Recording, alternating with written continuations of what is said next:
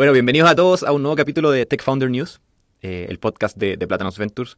Ahora nos acompaña otra vez Roger, que, volvió de sus vacaciones, así que bienvenido Roger de vuelta. Eh, y como buen episodio de, cierre de año, hoy día vamos a hablar de las top stories de, este año y qué lecciones pueden sacar los fundadores de estas historias, cómo tienen que verlo y cómo lo pueden ir aplicando a sus negocios, las lecciones que, que puedan sacar de ahí. Entonces, hoy día vamos a hablar de cuatro temas. Eh, las top stories que consideramos. Uno, vamos a hablar de las adquisiciones que hubo este año en el mundo tech. Hubo varias bien, bien importantes.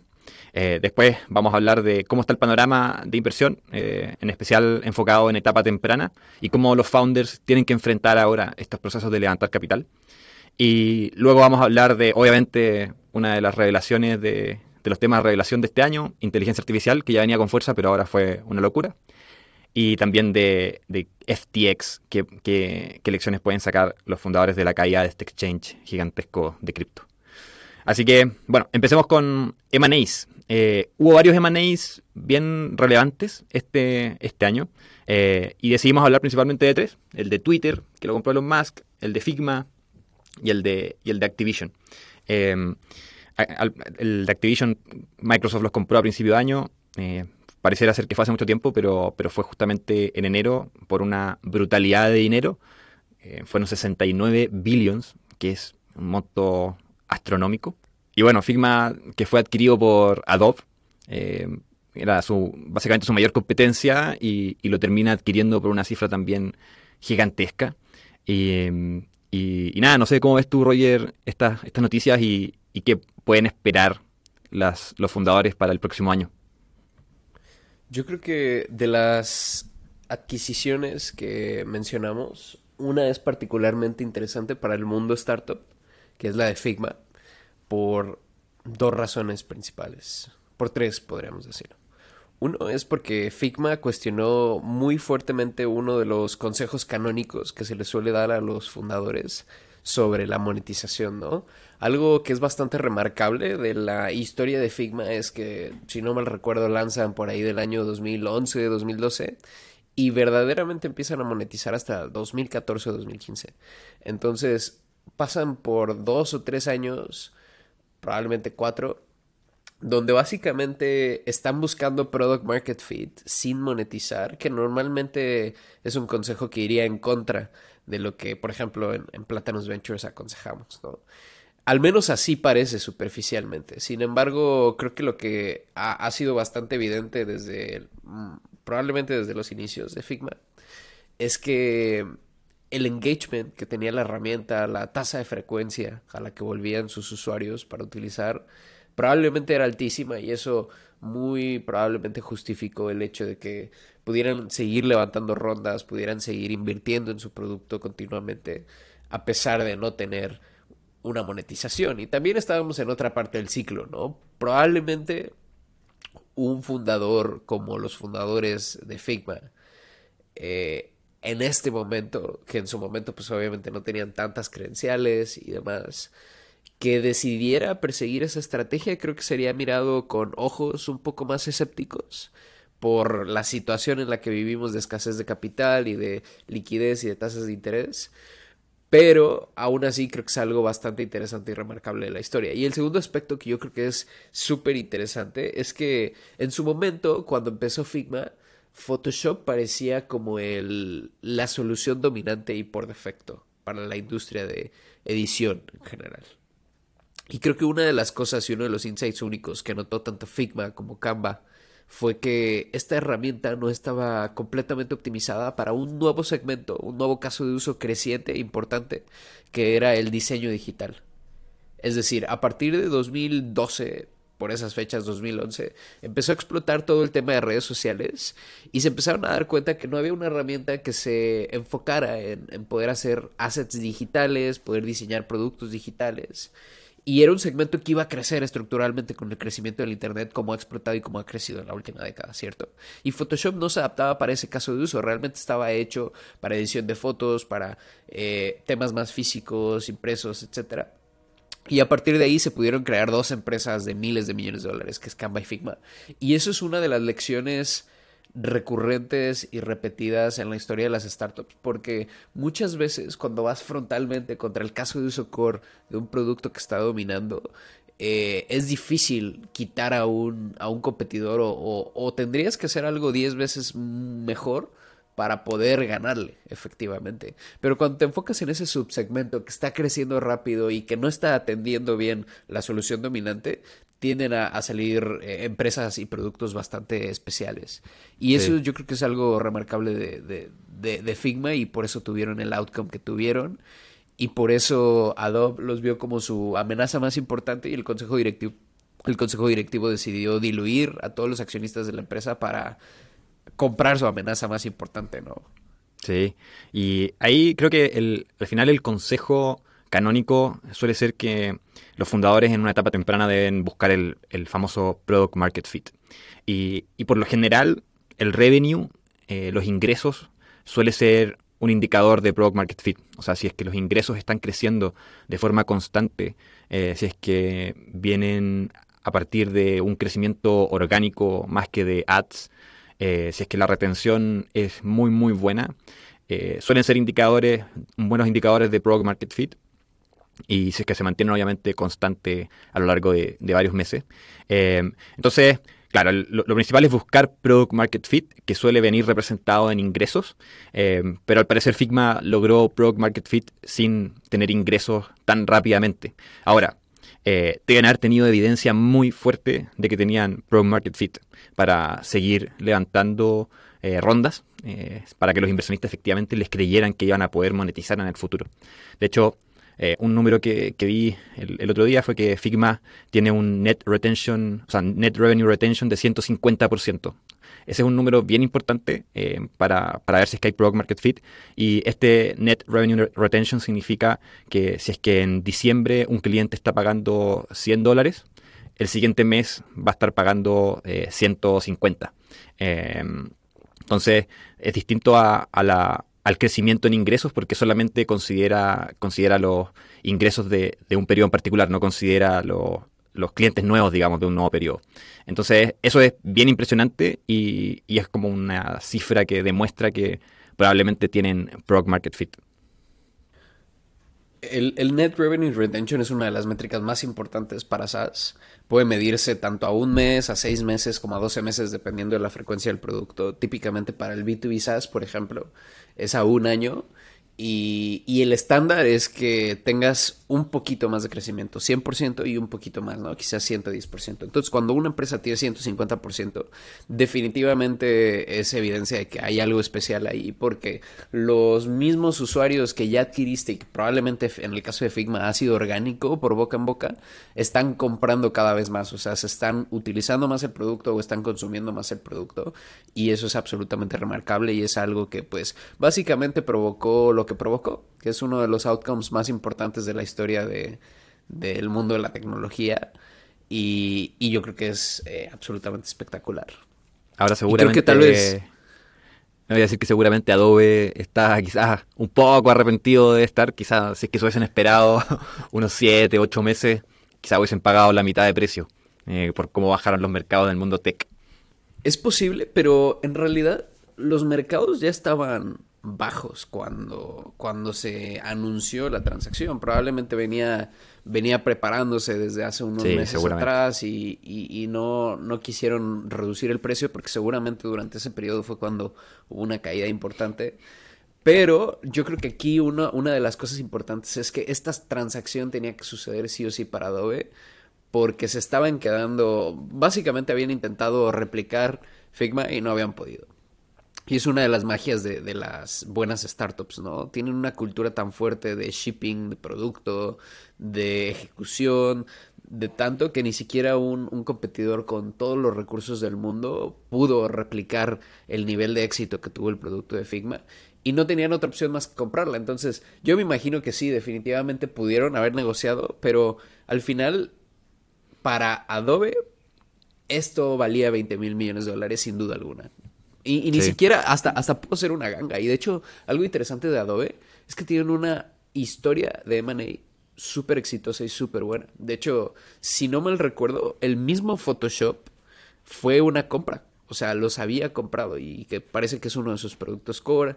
Eh, Macromedia, que, que, en su momento contenía Flash, también los compró y, son un poco famosos por eso. Entonces, este, mm. Adobe es una de esas compañías que son buenas haciendo M&A, así que seguramente saben lo que hacen, saben que, que, que, era muy valioso Figma para ellos y probablemente si Figma hubiera hecho IPO no habrían tenido la misma evaluación que tienen relativo a lo que representa la amenaza para Adobe. Claro, exactamente. Bueno, otro que es muy bueno haciendo M&As y invirtiendo en startups como Corporate Venture Capital es, Microsoft que compró compró Activision eh, en 69 billions, una locura, o sea, es más de tres veces el precio que pagó Adobe por Figma. Eh, yo encuentro que es una brutalidad, pero lo interesante acá es que Microsoft suele, suele hacer estas cosas bien. O sea, eh, en su minuto invirtió en, Facebook, invirtió entiendo que 240 millones de dólares en algún, en algún punto. Eh, invirtió en OpenAI, la startup, no, ya no es startup, no sé si es startup en realidad, pero este negocio que ahora está muy de moda con todos estos modelos de inteligencia artificial, invirtieron un billón. lo, lo, que tiene bastante sentido, un socio estratégico para OpenAI y, y Microsoft también obviamente gana una, muy buena inversión y una buena posición dominante. Eh, bueno, eh, Microsoft compró GitHub también en su minuto por bastante dinero. Entonces, Microsoft es bien bueno para hacer esto y, lo, interesante es algo relacionado a lo que decías tú, que, para Adobe Figma valía 20 billions eh, y seguramente para Microsoft, por ejemplo, Activision valía 69 billions, pero probablemente para nadie más valía 69 billions que para, que para Microsoft. Yo creo que lo mismo con GitHub. O sea, cuando compraron GitHub, eh, no entiendo que GitHub no monetizaba prácticamente nada en ese minuto. Y, Microsoft lo ve como un asset estratégico para dominar un mercado y poder, en el mercado de los desarrolladores y, poder sacar más rentabilidad después a futuro de formas quizás un poco más indirectas. Eh, entonces, eso es interesante, como hay, hay los valores que le asigna cada actor a, las startups son distintos dependiendo de su valor estratégico de largo plazo para, para sus negocios. Y del siguiente tema que vamos a hablar es sobre la actividad de Venture Capital a nivel global y a nivel Latinoamérica. Desde luego que en 2022 uno de los, pues digamos, noticias más remarcables fue que empezó a desacelerarse bastante con relación a las tendencias previas, cuánto se venía invirtiendo en startups, cuánto se venía eh, utilizando en, términos de, los fondos para invertir en startups. Y, por ejemplo, en, lo que es el último trimestre reportado de 2022, que es el Q3, eh, se invirtieron aproximadamente 81 mil billones, bueno, 81 mil millones de dólares, que esto compara con el año anterior menos 53% y sobre el último trimestre 33%. Entonces estamos hablando de que el año anterior, en el Q3 de 2021, se estaban invirtiendo alrededor de 170, por ahí de 170 mil millones de dólares. Entonces es una caída bastante sustancial, ¿no? Básicamente estamos viendo año contra año la mitad del volumen que estamos viendo a nivel global. Y con relación a Latinoamérica, eh, del, en lo que respecto al, año 2022, que sigue en curso realmente hasta el Q3 2022, se han invertido aproximadamente 874 millones de dólares, 874, y en todo 2021 se invirtieron aproximadamente 1.1 mil millones de dólares, ¿no? Entonces, todavía no acaba el año, pero parece que, que apunta hacia, hacia un decremento eh, la inversión en Latinoamérica. Está por verse realmente las cifras de Q4 que están terminando. No se anunciaron demasiados deals, así que no creo que cambie significativamente esta estadística. Pero básicamente lo que vemos across the board es que eh, las inversiones están siendo menores, la liquidez de, de startups está siendo menor. Y eso, pues básicamente ha provocado una serie de consecuencias como layoffs, como cierres, que ya los hemos empezado a ver. Y a muchos, de hecho, cuestionarse sobre el futuro del venture capital, sobre las empresas tecnológicas y qué tan importante va a ser su rol dentro de los siguientes años, como parece que lo fue al menos mediáticamente y, desde la perspectiva de fondeo en, años anteriores. Así que, Andrés, ¿cómo ves este cambio en venture capital? Sí, yo creo que eh, en, particular en Latinoamérica 2021 fue una locura eh, y yo creo que tenemos que sacarlo de la ecuación. O sea, tenemos que ver cómo está el trend desde considerando 2020 y de ahí saltarnos a 2022 y hacer que 2021 no existió. Eh, y ahí yo creo que, se va a ver que el panorama no es tan terrible. O sea, sigue, sigue siendo interesante, sigue habiendo una tendencia creciente a lo largo de los años y un poco menos, un poco menos fatalista, mirarlo así. Eh, y yo creo que en, etapa temprana en particular, eh, al parecer, según un informe del APCA eh, que, leí por ahí, está en su all-time high los montos invertidos. entonces, sí decreció la inversión, en particular en etapas tardías, y yo creo que eso, eso es complejo porque las startups que están en full crecimiento y que necesitan ese capital para crecer y que no son rentables, la van, la van a tener muy difícil. Em, probablemente van a tener que reducir sus costos y ya, ya lo estamos viendo. O sea, muchas startups están haciendo layoffs en Latinoamérica. Em, y para en el fondo tener más runway, tener más espacio para levantar capital o quizás para volverse rentables. Em, en las etapas como pre-seed, eh, no tengo data, no sé si hay data porque preside es un concepto raro, pero para todos los que están empezando sus startups o están en las primeras etapas, eh, yo creo que efectivamente igual va a estar más difícil el próximo año. O sea, cuando los hype pasan, los ánimos decaen, hay menos interés por invertir en ese tipo de activos. Y, pero afortunadamente eh, hay actores que, que, van a seguir invirtiendo y van a seguir invirtiendo harto. Platinum Ventures es uno de ellos. entonces, van a haber opciones, eh, pero, pero sí no va a ser el hype que, del año pasado, que, fue una locura. La realidad es que creo que especialmente las startups de etapa temprana son las que menos necesitan capital contraintuitivamente, ¿no? Realmente los ciclos de RD que pasan las startups para invertir en su producto y que son las más intensivas en capital, si es una empresa de software, ¿no?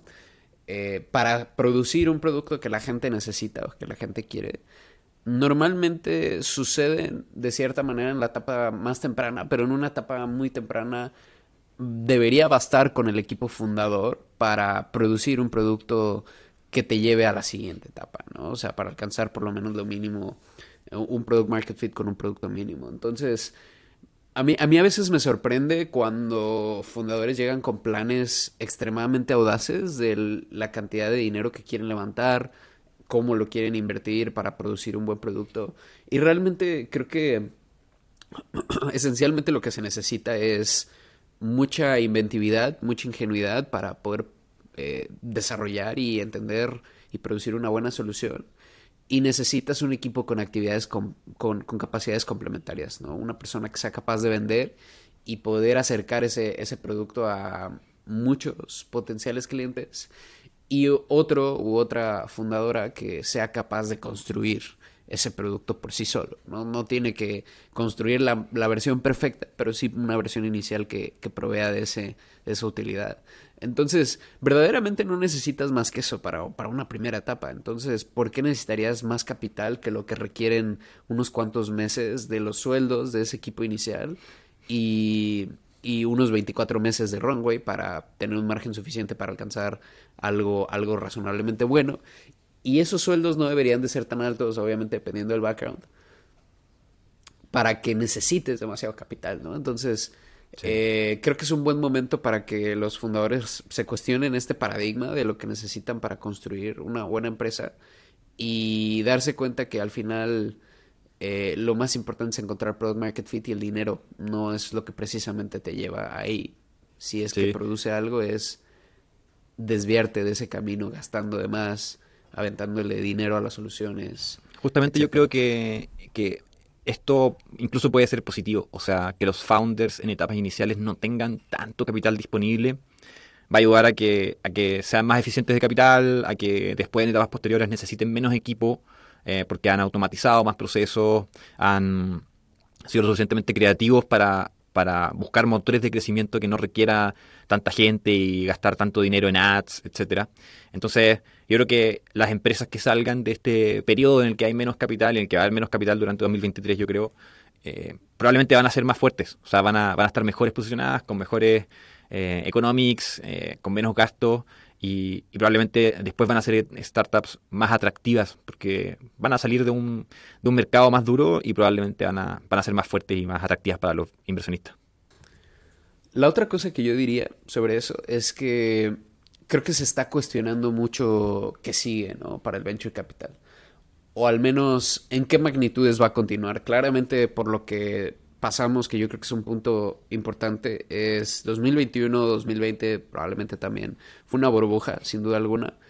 Eh, cripto se puede incluir dentro de esa categoría, ¿no? Digamos dentro de la categoría burbuja cripto tech eh, un poco provocada por, por la estimulación monetaria que hubo por distintos países, principalmente Estados Unidos, pero al final creo que algo que ha sido fuertemente cuestionado de la, de la industria del venture capital es que la gran mayoría de los fondos no, retornan lo que, lo que se espera que retornen, ¿no? Y eso cuestiona mucho si el modelo venture funciona y si va a funcionar sin estas valuaciones astronómicas que vimos en estos periodos. Y yo lo que creo ahí es sujetarnos mucho a lo que son los fundamentos más importantes que sostienen eh, desde la perspectiva pues más esencial al venture capital, que es el, emprendimiento, ¿no? Y el emprendimiento, desde mi punto de vista, es un bloque fundacional de una economía, porque emprender significa básicamente una consecuencia de, de dos cosas.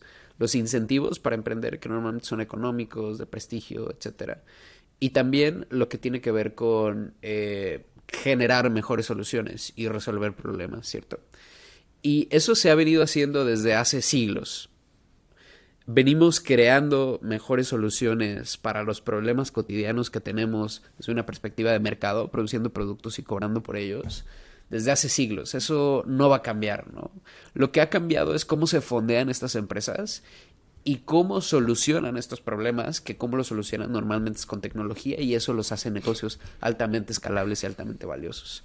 Entonces, mientras se sigan solucionando problemas importantes, se sigan produciendo productos que resuelven problemas y se haga con tecnología en lugares donde hace falta tecnología, como en Latinoamérica, como en otros mercados emergentes o incluso en mercados desarrollados, siempre va a haber un espacio para apoyar a fundadores y para apoyar equipo y, talentos extraordinarios que estén persiguiendo este tipo de misiones. Así que creo que eh, los bloques se mantienen intactos, lo importante se mantiene intacto. Creo que lo que va a cambiar de tiempo en tiempo va a ser el apetito para eh, invertir agresivamente o un poco más deliberadamente en este tipo de, de equipos, proyectos, talento y eventualmente eh, lo importante es que si las valuaciones bajan, si la disciplina incrementa, es importante y ayuda a los inversionistas porque hace más sostenible este ecosistema. También como inversionistas necesitan generar un retorno y con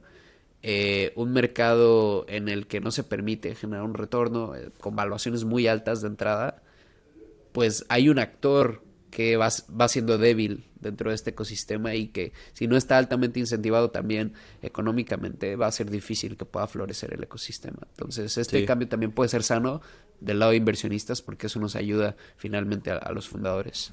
Sí, yo creo que desde la perspectiva de los fundadores eh, lo que yo esperaría que pase es que los montos invertidos van a bajar, las valorizaciones de las empresas van a bajar, eh, pero aún así eh, el, el, monto de los exits va a bajar, o sea, probablemente las adquisiciones brutales que vimos no van a pasar eh, en el corto plazo otra vez.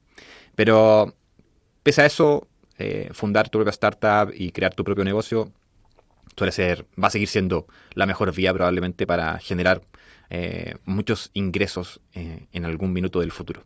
O sea, yo creo que va a ser, es la vía aún más factible de generar mucho dinero, en especial si es que eres un fundador tech. Entonces, hablemos un poco del, siguiente tema. Eh, vamos a hablar muy rápido de esto porque ya, ya hemos hablado bastante, pero queremos sacar algunos insights importantes acá de resumen del año. Eh, todos los avances de inteligencia artificial definitivamente fue una top story de, este año. Hace, hace un año se hablaba relativamente poco de inteligencia artificial. Si bien como que habían avances y, venía bien la cosa, definitivamente no estaba al nivel de hype que está ahora. Em, antes, cuando alguien hablaba de una startup que tenía inteligencia artificial, era muy común pensar que era un buzzword, como aún pienso que es un buzzword, pero, pero quizás ahora un poco menos. Y, hay, que, hay que recordar que hace un año no existía ChatGPT, no existía Stable Diffusion, no existía Midjourney, DALI, eh, y, la verdad es que este año explotó. Eh, han habido muchas empresas grandes startups que han tenido valorizaciones gigantescas. Entiendo que Jasper, unicornio muy rápido, eh, que ocupa temas de inteligencia artificial para producir texto. Y, y, yo creo que lo que va a pasar acá es que va a salir muchos productos. O sea, si uno entra a Product Hunt, ya en Product Hunt, la mitad o más de los productos que salen eh, día a día son de inteligencia artificial y relacionados con, con estas inteligencias artificiales generativas.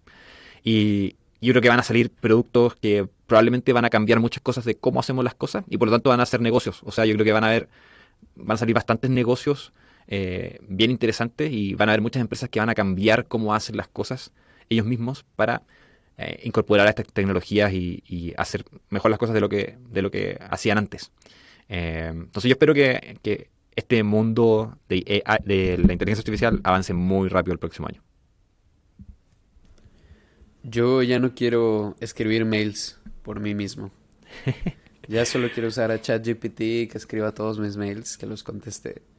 Porque creo que los lo hace más rápido y probablemente en ciertas dimensiones mejor que yo. O sea, piensa más rápido en qué, en qué contestar. Y como en todos esos mini detalles que son importantes. Y eso yo creo que es lo que va a empezar a, a, impactar eh, todo el tema de AI generativa. Va a permitir una manera en la que podemos hacer las cosas más rápidas y más sencillas, como lo vino, lo vinieron haciendo otras eh, enabling technologies, otras pues tecnologías que, que, permitieron o desbloquearon cierta capa de productividad o de posibilidades que antes no se podían. Y yo lo que me he dado cuenta de estas últimas semanas es que cada vez se masifica más, cada vez veo personas fuera del mundo tech utilizando ChatGPT de manera frecuente y recurrente. Y está pasando muy rápido. Y ha crecido rápido. Realmente hace cuánto mm. salió, ¿no? Hace un mes o menos. Mm, por ahí. Según yo, como tres semanas o dos. Y, y que logren ese nivel de, masificación tan rápida, yo creo que es increíble. Personalmente también eh, he, usado menos Google y más ChatGPT en ciertos casos. Así que yo creo que sobre todo lo remarcable de aquí es la tasa de incremento, de mejora y de, y de producción de nuevas cosas. Y lo, lo, que hemos visto es que cada semana salen cosas y cada, digamos, conjunto de semanas se mejoran sustancialmente las cosas. De hecho, ya hay, ya hay rumores de GPT-4 y si los rumores son ciertos, parece que va a ser todavía más brutal de lo que parece que está haciendo GPT-3. Así que yo estoy emocionado por ver las posibilidades que esto desbloquea y creo que lo, lo, directamente accionable para los fundadores es lo que hemos venido diciendo antes, ¿no? Ver cómo esto puede ayudar a las startups a hacer mejor lo que vienen haciendo y si es que hay aquí algún potencial fundador, alguien que está pensando lanzar una idea, creo que aprovecharse de estas olas estructurales de tecnologías que van a crecer eh, indiscutiblemente en las siguientes décadas es, una buen, es un buen espacio en el cual estar, porque es como aire a tu favor, ¿no? Es como aire que te va empujando a que, a que aunque no tengas un producto tan bueno, pues bueno, hay tanta gente que está empezando a utilizar AI que, que probablemente vas a crecer un poco, por lo menos nada más por eso. Sí, de acuerdo. Probablemente también va a ser más fácil levantar capital. Ahora, lo importante es como intentar resolver algo mejor eh, con esta tecnología y, y, no resolver por, o sea, no crear productos por crearlo. Puede ser bueno para experimentar. Yo creo que para probar cosas, probar la tecnología, empezar a aprender. Pero siempre hay que intentar resolver algo mejor que lo que está, como se estaba resolviendo antes. Así que, bueno, pasemos al último tema. Eh, FTX. Eh, FTX, obviamente, top story del año. Eh, era el segundo exchange de cripto más grande del mundo y básicamente quebró. O sea, era su fundador, SBF, era un estafador, un criminal, usaba los fondos de los usuarios para invertir en compañías, para donar a partidos políticos, para comprarse mansiones gigantescas y, y bueno, un criminal. Entonces, además tiene muchas repercusiones que aún están por verse. Eh, el tema político en Estados Unidos, todas estas donaciones que hizo, definitivamente hay varias cosas que van a salir de ahí. Em, y vamos a ver qué pasa con eso. Ahora, eh, ¿qué insight para fundadores yo creo que puede, puede ser útil acá? Y tiene que ver con, con el cuidado eh, que deben tener los fundadores con el dinero que reciben. Obviamente SBF hizo otra cosa, ¿cierto? SBF tomó dinero de sus usuarios que depositaban en este exchange para, para mal utilizarlo. Pero, pero en general el concepto es que creo que es importante ser muy cuidadoso con el dinero que, que reciben como inversión. Eh, deben ser muy ordenados. Hay muchos errores que ocurren, no por, por intención, sino que por un desorden, por no tener algunas cosas suficientemente claras. Y siempre hay que pensar que y hay que recordar que el dinero que se invierte en una startup es para mejorar y hacer crecer el negocio. Eh, no es dinero de, los founders eh, y, debe ser usado para, lo que sea lo mejor para la compañía. Eh, y bueno, otra cosa media obvia es que por favor fundadores no, no estafen a nadie, no sean como SBF. No sé cómo lo ves tú, Roger. El mundo startup es tan pequeño y, una vez uno de los fundadores que yo encuentro más interesantes de México me dijo, el ecosistema es tan pequeño que tenemos que cuidarnos todos y protegernos entre todos este tipo de actitudes, actores, etcétera. Y sucede también con todos, ¿no? Con fundadores, con inversionistas que pues tal vez, tal vez son muy agresivos, tal vez son un poco eh, difíciles de tratar. Y al final este tipo de cosas salen a la luz sí o sí, ¿no? No conozco a alguien que se haya salido con la suya con este tipo de cosas. Entonces, eh, lo, lo, más importante desde mi punto de vista de esta historia son dos cosas. Y creo que esto lo resumió muy bien Brian Chesky junto con eh, el CEO de Vox, Aaron Levy. Podemos poner el tweet ahí, pero no sé si recuerdas en algún punto del super hype de cripto, que empezaron a, a hablar mal de cripto y sobre Web3 y así. Eh, curiosamente muy contracorriente y que en su momento todo el mundo los juzgó como que no saben y, no entienden Web3 y van a disruptir sus empresas. Pero creo que dijeron algo muy importante y es que tanto FTX como muchas otras empresas de cripto que está por verse qué sucede con relación al, al, colapso, por ejemplo, parece que con Gemini está sucediendo algo similar. Pero bueno, todas las empresas que tenían un token, todas las empresas de cripto que tenían su propio token, estaban confundiendo tracción real de usuarios que querían su producto con especulación e incentivos económicos. Es decir, básicamente cuando emitías un token, pues eh, mucha gente, dependiendo de la distribución y la comunidad que tuvieras, un poco lo que sucedió con los NFTs, eh, invertía en este con la expectativa de que alguien más en un futuro no muy lejano lo comprara a un precio mayor, ¿no? Eh, la teoría del más tonto, básicamente esperando a que una persona más tonta te lo compre a un precio mayor, ¿no? Sin, sin analizar realmente los fundamentales.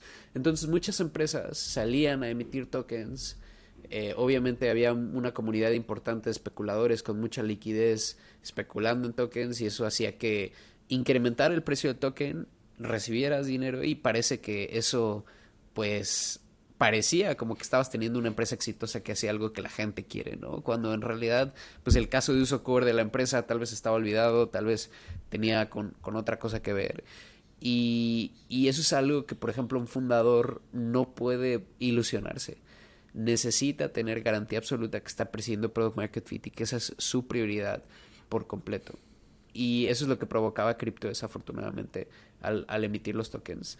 Aunque hay empresas con mucha legitimidad que no están persiguiendo esa trayectoria y que efectivamente están produciendo productos que, son útiles, ¿no?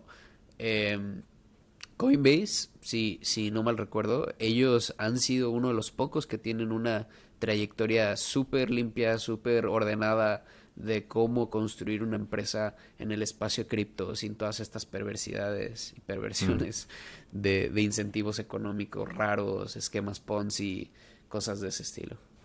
Sí, sí el, espacio cripto eh, está particularmente duro este año, probablemente va a seguir siendo duro el próximo año.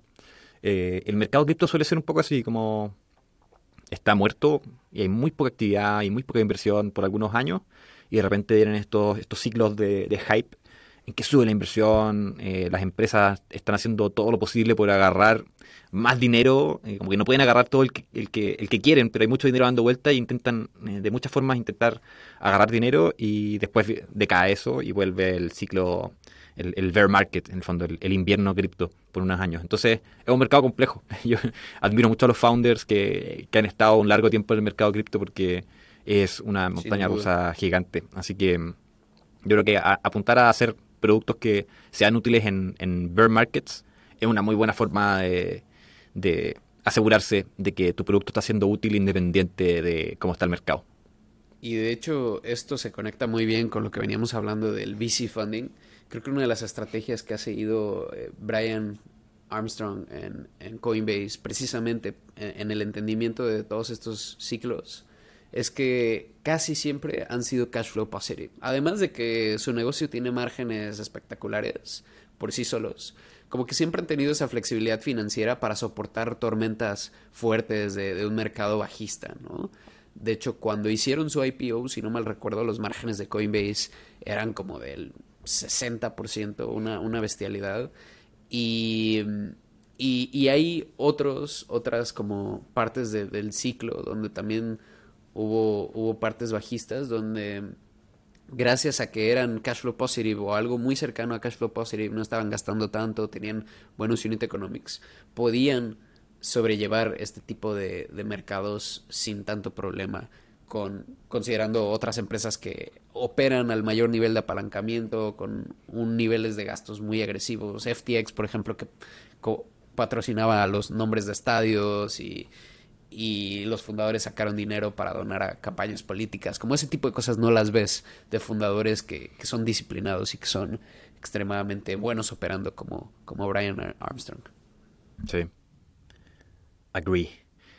Bien, eh, entonces con esto cerramos el, este episodio. Eh, muchas gracias a todos por escuchar. Ojalá les haya sido útil y nos vemos en un episodio nuevo el 2023. Adiós. Chao.